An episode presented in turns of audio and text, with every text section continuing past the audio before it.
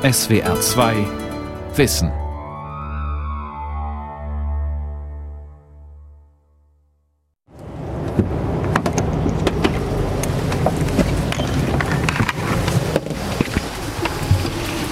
Angekommen auf dem Gelände des Zementwerks in Rüdersdorf bei Berlin. Es geht noch ein paar Schritte geradeaus, dann kommt die Abbruchkante eines Kalksteinbruchs. Die Wand fällt 100 Meter fast senkrecht ab. Luftlinie 5 Kilometer geradeaus, fast am Horizont, endet dieses riesige weiße Loch. Klar, wenn einmal mal eine Sprengung ausgelöst wird, fängt die Erde leicht an zu beben. Und je nachdem, wie nah man an der nächsten Bebauung ist, muss man das besonders vorsichtig machen oder man kann gar nicht mehr sprengen. Holger Weber leitet das Zementwerk und ist auch verantwortlich für den Kalksteinbruch. Hier ist einmal ein Berg gewesen, naja, ein Hügel, etwa 60 Meter hoch. Der ist heute weg, die Landschaft tiefer gelegt. Weil das Zementwerk Rohstoffe braucht. Kalkstein, puren Kalkstein. Den findet man hier. Und das ist das Hauptförderband, was den Kalkstein zum Zementwerk bringt. Wenn dieses Förderband ausfallen würde, dann heißt das relativ bald, dass das Zementwerk ohne Rohstoff ist und ohne Rohstoff kann es nicht produzieren. Ohne Kalkstein kein Zement und ohne Zement kein Beton. Aus dem Boden gesprengt, von Schaufelbaggern abgefahren und über ein Endlosband ins Zementwerk geschafft, ist aus dem Kalk das entstanden, was heute als acht- und mehrstöckiger Plattenbau in den Berliner Stadtbezirken Marzahn und Hellersdorf in den Himmel ragt. Aber auch der Putz, Stuck und Mörtel der heute unbezahlbaren Altbauten in Kreuzberg, Neukölln und dem Prenzlauer Berg hat hier im Rüdersdorfer Muschelkalk seinen Ursprung. Deshalb nennt man den Kalksteinbruch von Rüdersdorf das Negativ von Berlin. Und nicht nur Berlin. Keine Stadt der Welt ist je fertig gebaut. Zement braucht man immer und überall. Doch er macht ein Problem. Zement oder Beton. Der globale Bauboom heizt das Klima auf. Von Uwe Springfeld. Um Zement als Problemstoff zu erkennen, braucht man den Blick eines Chemikers, eines Bauchemikers wie Dietmar Stephan. Deswegen Szenenwechsel. In ein Büro an der Technischen Universität Berlin. Grau-weißer Resopaltisch mit Monitor, Telefon und Papieren. Grau-weiße Resopalregale mit Büchern, Mehrpapieren, Schraubgläsern und Plastikflaschen voll weißer Gesteins und anderer Proben. Zement ist ein künstlicher Stoff, der über eine chemische Reaktion hergestellt wird. Das Material, das in allergrößter Menge überhaupt synthetisch hergestellt wird. Und als Rohstoffe dient in erster Linie der Kalkstein eventuell gemischt mit Ton, dann nennt es sich auch Mergel. Und dazu kommen noch Ausgleichsstoffe, um die chemische Zusammensetzung richtig einzustellen. In der Zementherstellung entstehen Unmengen des Treibhausgases Kohlendioxid, CO2. Wie viel genau kann man nur schätzen? Manche Experten sagen, pro Tonne, also 1000 Kilogramm Zement, entstehen 100 Kilogramm CO2. Andere sprechen sogar von 900 Kilogramm CO2 pro Tonne Zement. In dem Fall wäre die Masse an Treibhausgasen fast so groß wie die des produzierten Baustoffs. Weltweit gesehen ist die Zementherstellung eine der größten CO2-Quellen überhaupt. Nach dem Energiesektor und der großflächigen Vernichtung von Wäldern. Mit einem Unterschied. Im Energiesektor forscht man intensiv nach Alternativen, nach erneuerbaren Energien, Wind- und Wasserkraft, Solarenergie, Biogas und so weiter. Beim Zement gibt es keine Alternative. Das für die Herstellung wichtige Calciumoxid bekommt man nur über Kalk, chemisch Calciumcarbonat. Bei dieser Umwandlung entsteht zwangsläufig das Treibhausgas CO2, das dann in der Regel in die Atmosphäre entweicht. Wir haben quasi keine anderen Kalkvorkommen, die nicht über Calciumcarbonat definiert sind. Und damit haben wir keinen Rohstoff, bei dem wir dann zwar Calcium reinbringen, aber kein CO2 erzeugen. Es gibt keine Patentlösung im Moment. Baustoff Zement gibt's in jedem Baumarkt. Kostet fast nichts. Man holt sich ein, zwei Sack, gibt das Dreifache an Kies dazu, kippt noch einmal die Hälfte der Zementmenge an Wasser darauf und mischt gut durch. So wird aus Zement Beton. Den Beton gibt man in eine Schalung und wartet. Dann ist es fertig, das Fundament des Gartenhäuschens oder die Bodenplatte der neuen Veranda für künftige angeheizte Sommermonate. Deswegen ist Beton so beliebt, Zement so gefragt. Ein künstlicher Stein, gehärtet aus einem Matsch, den man in fast jede beliebige Form gießen kann. Der über Jahrzehnte, manchmal über Jahrhunderte hält. So formt Beton ganze Landschaften. Das Zuhause der Spezies Homo sapiens, des verständigen Menschen. Fundamente, Wände, Decken, Treppenhäuser. Zusammenmontiert zu Gebäuden fürs Wohnen, Arbeiten, Einkaufen, für Krankenhäuser, Behörden, Schulen, Universitäten, Kasernen und alles verbunden mit Gehwegplatten, U-Bahnröhren, Frisch- und Abwasserleitungen, Kanalbecken, Kläranlagen, Bahnhöfen und Straßen, vielen Straßen, die über Brücken und durch Tunnel führen und schließlich Talsperren. Eine solche Talsperre staut auch das Flüsschen Rappbode im Harz. Früher einmal wuchs an den Hängen des Mittelgebirges ein idyllischer Mischwald, Heimat von einigen tausend Tier- und Pflanzenarten. Dann kamen Holzfäller und legten den Boden frei.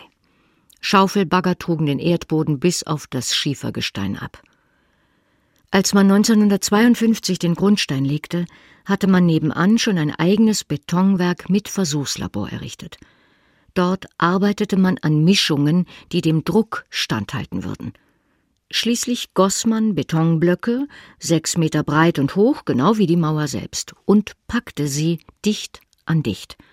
Man legte Bleche über die Fugen, damit es für das Flüsschen Rappbode auch dort kein Weiterkommen gab. So stieg im Tal das Wasser. Andreas Rudolf ist vom Titel her Sachgebietsleiter Planung und Bau am Talsperrenbetrieb von Sachsen-Anhalt. Seine Funktion ist vergleichbar mit der eines Hausmeisters. Die Sperrmauer der Rapp-Bode-Talsperre, sagt er, ist nichts als purer Beton. An der Krone 400 Meter lang, zwei Fahrspuren breit und über 100 Meter hoch.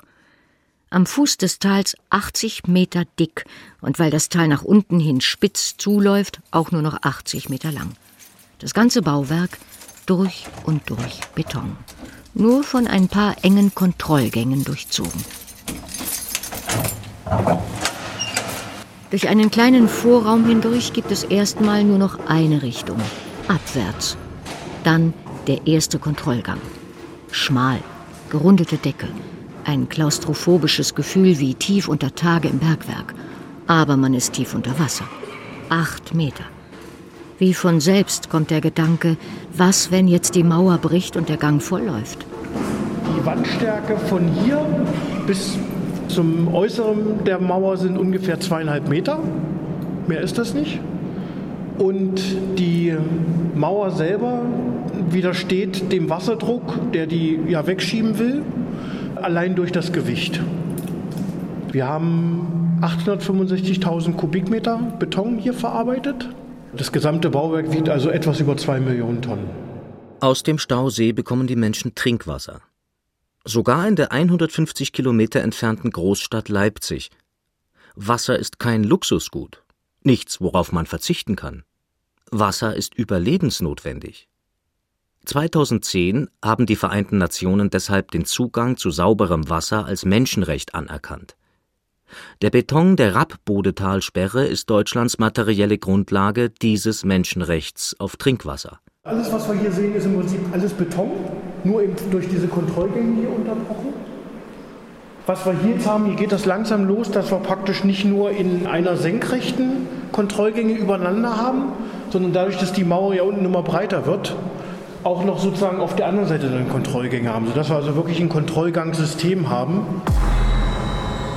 Beton realisiert auch ein zweites Menschenrecht, das auf Wohnen.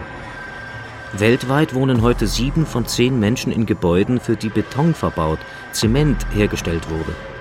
Die Häuser in Leipzig, Stuttgart, Freiburg, Berlin, vor allem aber die Megastädte der Welt, Nairobi, Moskau, Mexiko-Stadt, New York City, Mumbai, Beijing.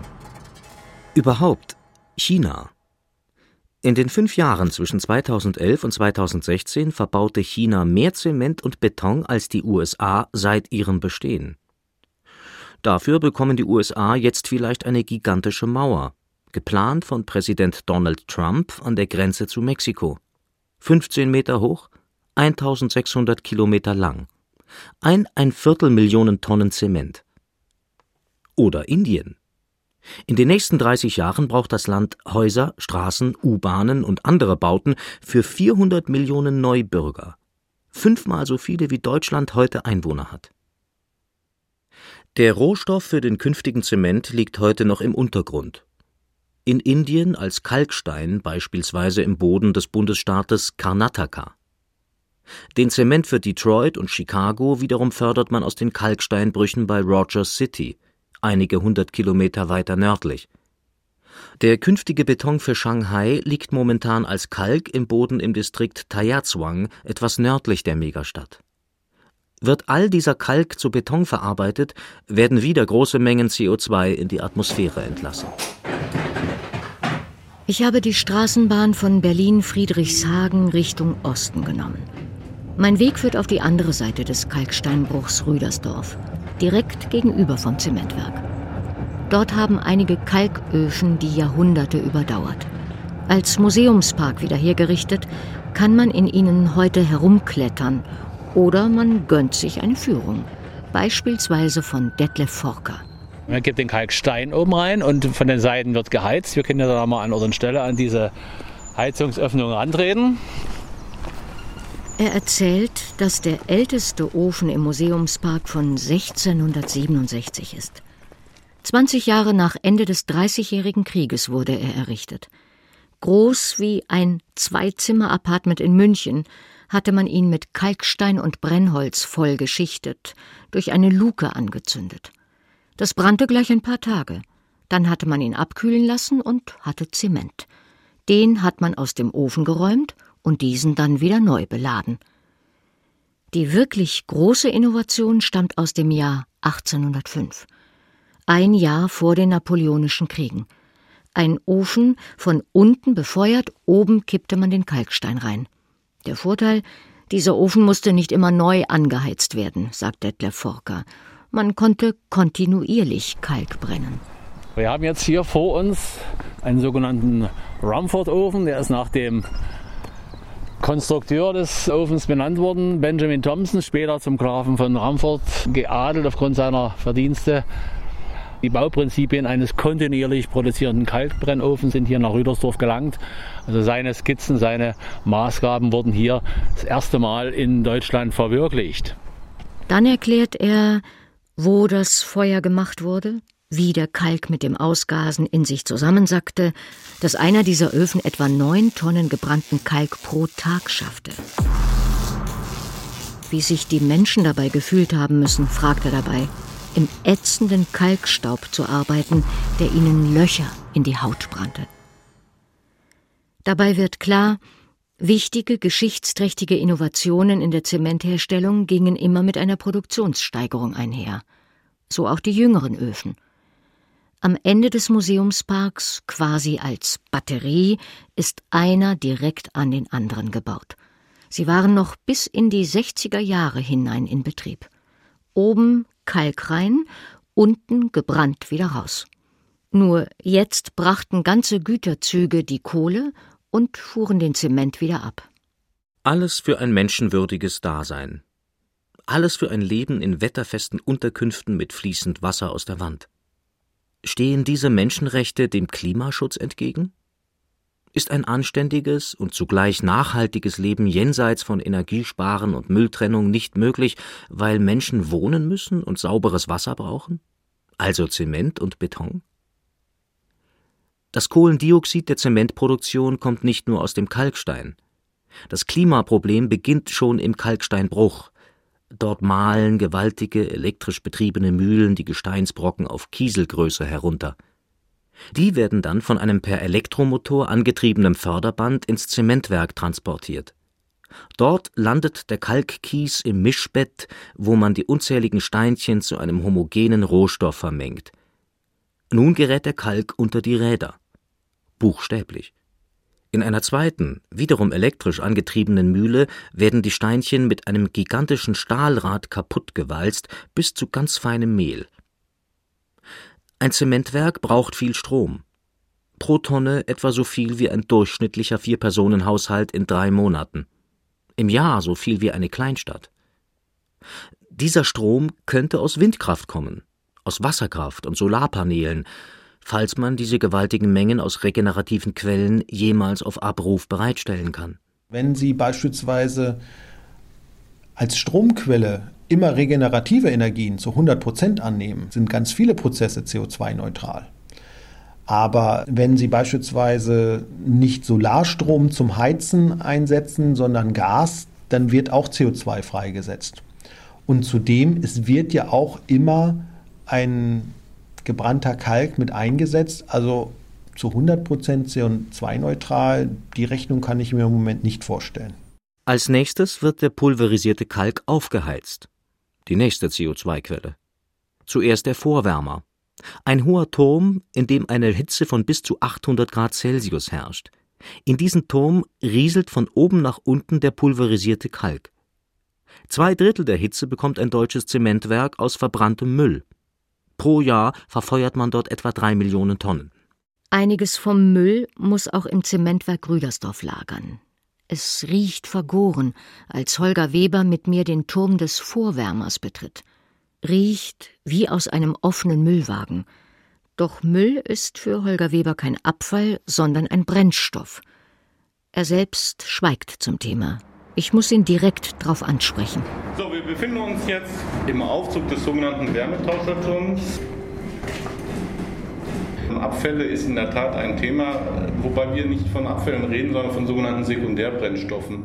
Verbrannt wird Haus- und Gewerbemüll, Plastik- und Papierreste, Gummistücke und Metallpartikel, Textilfetzen und all das, was man nicht mehr recyceln, nicht mehr in die Kette aus produzieren, kaufen, haben und schön finden und wieder wegwerfen einfügen kann. Diesen Abfall kann man nur noch verbrennen. Genau das passiert in jedem Drehrohrofen eines jeden Zementwerks auf der Welt. Hinzu kommt eine zweite, eine schlimme Sorte Abfall.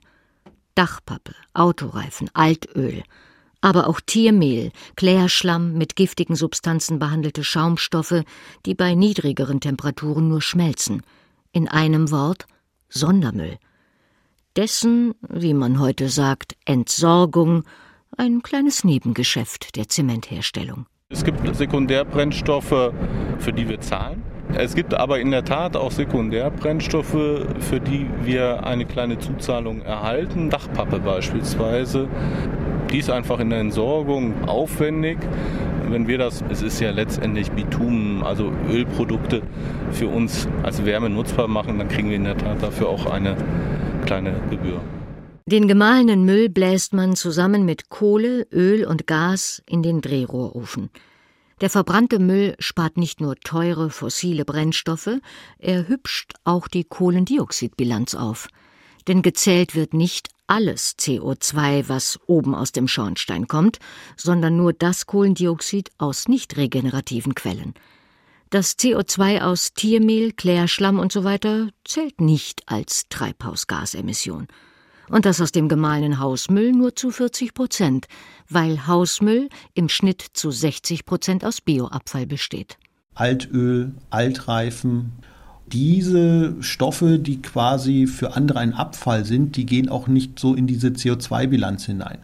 Es gibt Zementwerke, die quasi rein rechnerisch fast kein CO2 produzieren über die Zementherstellung. Bei 1500 Grad im Drehrohrofen schmilzt das Kalkmehl an. Dabei verändert sich der Kalk chemisch, reagiert zu Calciumoxid und CO2. Das Kalkmehlpulver verklebt zu einem etwas, das man Klinker nennt und das aussieht wie überdimensionaler Hasenköddel. Nach dem Abkühlen wird dieses quasi wieder künstliche Gestein wieder sehr fein aufgemahlen zum eigentlichen Zement. Dieses graue Pulver, das ist wirklich nur der Portland-Zementklinker, aber es gibt auch noch viele andere Zemente. Damit nicht so viel Kalk gebrannt werden muss, damit weniger CO2 aus dem Stein ausgast, streckt man das Pulver. Mit den verschiedenen Zuschlagstoffen erhält man auch die verschiedenen der zig handelsüblichen Zementarten. Säurebeständig für Kläranlagen, später aushärtend für den Transport, besonders druckfest für Staudämme. Eine wichtige Substanz, um den Zement zu strecken, ist Asche. Die ist zunächst die Asche, die im Zementwerk beim Verbrennen des Müllmix selbst anfällt. Ein Zementwerk produziert deshalb kaum Müll, weil die Asche aus dem verbrannten Müll wieder direkt in den Zement wandert. Und nicht nur diese Asche, auch die aus Steinkohlekraftwerken, genannt Flugasche, ab in den Zement, mit einer interessanten Konsequenz. Was passiert, wenn die Energiewende realisiert, das letzte Kohlekraftwerk abgeschaltet ist? Dann steht keine Flugasche mehr zur Verfügung, die die Zementwerke nutzen können. Müssen sie dann wieder mehr Kalk einsetzen? Würde der teure Schwenk zu Sonnen- und Windenergie ökologisch ins Leere laufen, weil statt aus Kohlekraftwerken das Kohlendioxid jetzt aus dem gebrannten Kalk aufsteigt? Über einen Zeitraum von den nächsten 30 Jahren wird sich massiv beim Zement was ändern. Beispielsweise, weil wir eben diese Dekarbonatisierung haben. Es wird in 30 Jahren bei weitem nicht mehr diese Mengen an Flugasche geben, zumindest nicht in Deutschland. Und dann müssen wir eben bei den Zementen darauf reagieren, dass wir Ersatzstoffe finden. Und dann ist der äußere Zwang da. Jeder Betonquader dieser Welt hat also ein kleines Stück zur Klimaerwärmung beigetragen. Fairerweise muss man aber auch sagen, über die Jahrzehnte nimmt Zement knapp die Hälfte des ausgegasten Kohlendioxids wieder auf. Dabei wird er härter. Auch die Chemie verändert sich. Er wird, wie Chemiker sagen, saurer. Dem Beton selbst macht das nichts. Allerdings sind in vielen Betonteilen Eisenarmierungen eingearbeitet, bei Spannbetonbrücken beispielsweise. Das Eisen beginnt zu rosten. Der Beton bröselt. Es muss repariert, neu gebaut werden. Ich gehe davon aus, dass wir wirklich auch im Laufe der nächsten Jahrzehnte möglicherweise sogar wieder die Klinkerherstellung steigern müssen, weil wir weniger Ersatzstoffe haben. Oder wir müssen eben weg von dem traditionellen Zement hin zu neuen Stoffen. Innovationen sind gefragt. Solche, die, anders als in der Vergangenheit, nicht die Menge an Zement steigern, sondern die Umwelt stärker schützen. Forscher suchen nach Alternativen. Braucht man tatsächlich Kalk, die Quelle des CO2-Übels? Man hofft, dass andere Stoffe an die Stelle des Calciums des Kalksteins treten könnten. Manche Forscher experimentieren statt mit Kalk mit verschiedenen Tonerden, mit bestimmten Typen von Vulkanasche, sogenanntem Trass. Nur muss man sagen, allen Forschungsanstrengungen zum Trotz ist heute nicht abzusehen, ob diesen Materialien überhaupt der Sprung in den Massenmarkt gelingt. Andere Innovationen beziehen sich auf die Herstellung, insbesondere aufs Heizen. Beispiel eine Entwicklung namens Selightment vom Karlsruher Institut für Technologie. Kernstück des Verfahrens Statt in den Flammen eines Drehrohrofens heizt man den Kalk in einem verschließbaren Druckbehälter auf. Forscher sprechen vom Autoklaven. Ein Hausmann würde sagen Schnellkochtopf. Das hat Vorteile, erläutert Dietmar Stephan. Bei diesem Prozess spart man Kalkstein. Es gibt aber auch Nachteile. Kritisch dabei ist sicherlich auch, dass der Einsatz von Sekundärbrennstoffen schwieriger ist als in den anderen Brennprozessen. Weil in den anderen Brennprozessen wird ja die Asche schon mit eingesetzt. Die wird quasi mit zum Produkt. Und das ist beim Sealightment eben in dem Umfang nicht möglich. Hinzu kommt ein wirtschaftliches Argument. Ein komplettes Zementwerk kostet etwa eine halbe Milliarde Euro. Allein den Drehrohrofen auszuwechseln schlägt mit 100 Millionen zu Buche.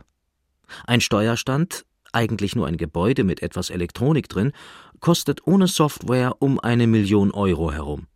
Eine Menge Geld, das ein Unternehmen nur verdient, wenn es Unmengen Zement verkauft. Bevor man solch eine Anlage verschrottet, braucht es weit mehr als nur die Idee einiger Wissenschaftler eines Forschungsinstituts, auch wenn das Institut eines der renommiertesten Deutschlands und die Idee vielleicht nicht schlecht ist. Dieses Verfahren greift auf ganz andere hm, ja, Fabriken, Betriebsabläufe zurück als beispielsweise die Klinkerproduktion im Drehrohrofen. Und es ist halt wesentlich aufwendiger, wenn Sie eine komplett neue Fabrik bauen müssen für so eine Herstellung, als wenn Sie Ihre bestehenden Anlagen an einen neuen Produktionsprozess anpassen. Die Zementindustrie ist konservativ. Innovationsfeindlich? Anders als ein Smartphone muss ein Gebäude länger als eine Modesaison halten. Für ein Haus rechnet man heute zwischen 80 und 100 Jahre. Sollte man die bekannten Zementrezepturen oder auch nur die Produktionsabläufe ändern, hat man schon eine Menge Beton verbaut, bevor man merkt, ob die Änderungen das halten, was sie versprechen. Das macht Dietmar Stephan pessimistisch, was Veränderungen in der Zementindustrie angeht. Es gibt keine Patentlösung im Moment. Also es sind viele Sachen im Gespräch und es wird sich wahrscheinlich auch in die Richtung bewegen, dass mehrere Sachen auf dem Markt dazukommen aber es wird meines Erachtens nicht den einen Stoff geben, der den Portland-Zement-Klinker ersetzen kann. Einige Jahrzehnte werden wir noch mit dem herkömmlichen Zement leben müssen, egal wie umweltschädlich es ist. Denn die Lebenswelt des Menschen, sein, wie ein Biologe sagen würde, Habitat wird aus Beton gebaut. Jörg Nordhausen, Betriebsleiter eines Betonteilwerks, drückt es einfacher aus. Hier sehen wir, wenn wir mal gleich stehen, den Anfang und das Ende von unserer Deckenproduktion. Ja, wir sehen gerade da eine Palette rausfahren, wo die Decken, die gestern halt betoniert wurden, heute im erhärteten Zustand rauskommen und abgestapelt werden können. Betonteile zu produzieren geht wie Brezelbacken. Im Prinzip. Es gibt ein Backblech, hier Palette genannt. Darauf kommt Fett und weil hier eben doch keine Brezeln gebacken werden, sondern maßgeschneiderte Betonfertigteile, legt ein Arbeiter einige Metallleisten an vormarkierte Stellen. Die sollen den Beton in Form halten. Schließlich gibt eine Maschine den Beton drauf. Jetzt wird das Ganze noch ein wenig geschüttelt, damit eingeschlossene Luft entweicht. Dann könnte gebacken werden. Aber trocknen reicht hier. Ein Kran fährt die Palette in ein Hochregallager in einem Trockenraum. Hier bleibt das Ganze ein paar Stunden liegen. Dann kommt der Kran zurück, dann Stapler, dann Tieflader und schließlich Baustelle, wo ein Neubau ein weiteres Stück in den Himmel wächst.